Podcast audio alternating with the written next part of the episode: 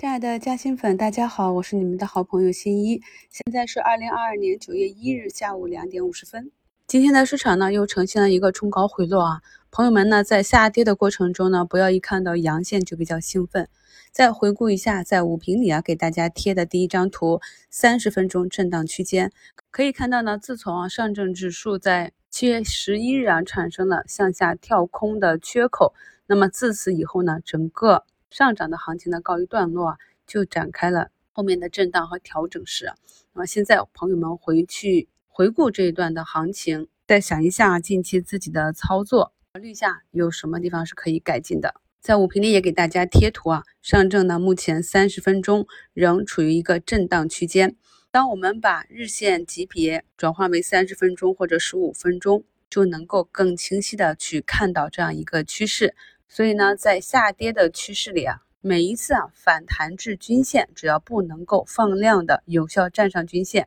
那么这一个均线位置呢，都会成为技术派的高抛点，是啊，抄底资金的高抛点，或者是减损资金的减仓点啊。那么这一点呢，大家也可以在大盘和个股中多多的去复盘验证啊。以上呢也是非常有用的市场经验。下午呢，在盘中有所表现的疫情股、煤炭开采加工、房地产开发、农业种植，这些呢都是在过去的节目中我们讲过的可持续性不强的一些题材板块。这也是为什么在近期的专享问答中，我一直跟朋友们讲，目前市场处于一个调整混沌市啊。自赛道股啊引领大盘上涨之后啊，目前还没有一个板块可以走出来独立的。有一个持续的行情啊，稳定大盘的情绪。比如说啊，昨天涨停的北京文化，今天就是跌停，这些呢基本上都没有什么操作的空间。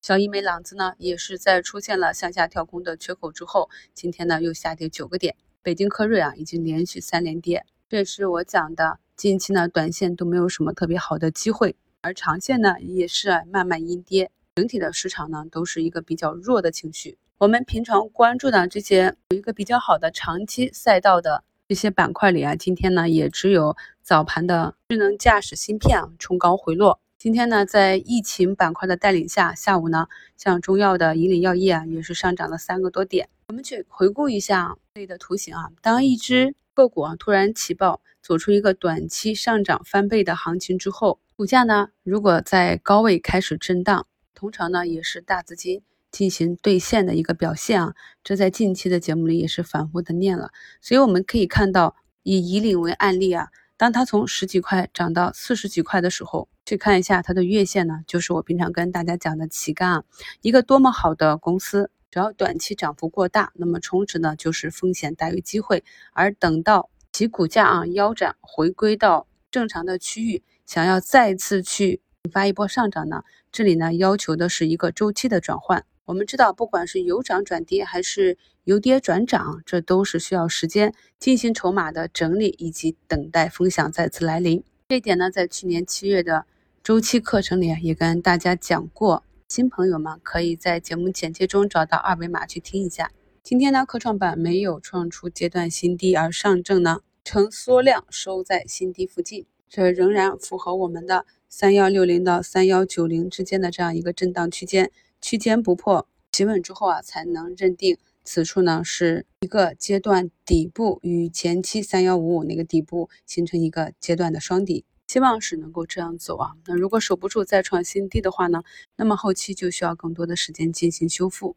目前市场的估值情况在昨天的收评里已经跟大家进行了详细的梳理了。那么每多跌一点的话，也是距离市场和个股的历史大底部更进一步。希望朋友们呢能调整好心态，制定好应对计划。感谢收听，我是你们的好朋友新一。